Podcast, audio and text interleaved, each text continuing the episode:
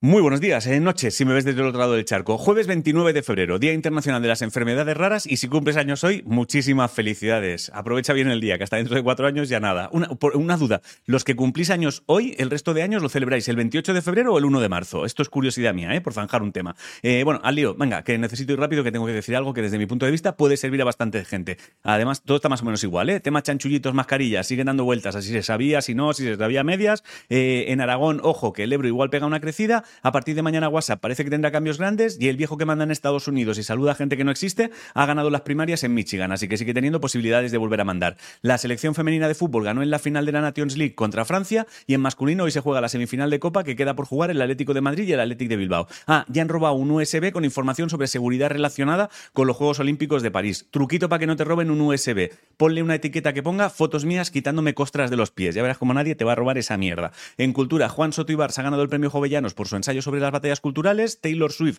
ha anunciado otro concierto en el Bernabéu para el 29 de mayo, así que Taylor Swift estará un par de días por Madrid y el Vive Latino ha publicado ya su cartel completo. En ciencia, una nueva teoría dice que nuestro universo se expande porque se va comiendo otros universos más pequeños, o sea, nuestro universo es ese novio que colecciona figuritas y al principio es gracioso porque solo ocupa un rinconcito del salón, pero cuando quieres darte cuenta no puedes dar un paso por tu casa sin tropezar con un puto muñeco de Star Wars. Y en esports, Riota ha decidido nerfear a Twisted Fate a Tricena.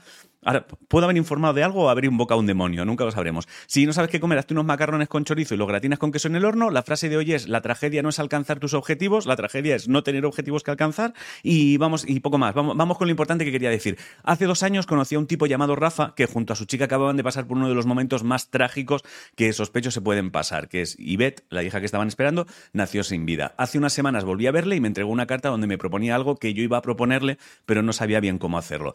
Eh, aquí va lo que te quería decir. Si estás pasando o tienes cerca a alguien que esté pasando por un duelo gestacional, perinatal o neonatal, porque acaba de vivir lo mismo por lo que pasó la pareja que te acabo de decir, te prometo que la charla que tienes desde ya en el podcast de Por si las voces vuelven te interesa. Te creas en Spotify, Evox o YouTube Por si las voces vuelven, Rafa, y la charla que te sale es la que es. Y muchas gracias, Rafa. Y hasta aquí el informativo. Os quiero muchísimo a hacer cosas. Mírame, que da tiempo. Me he pasado, pero da tiempo. Mírame.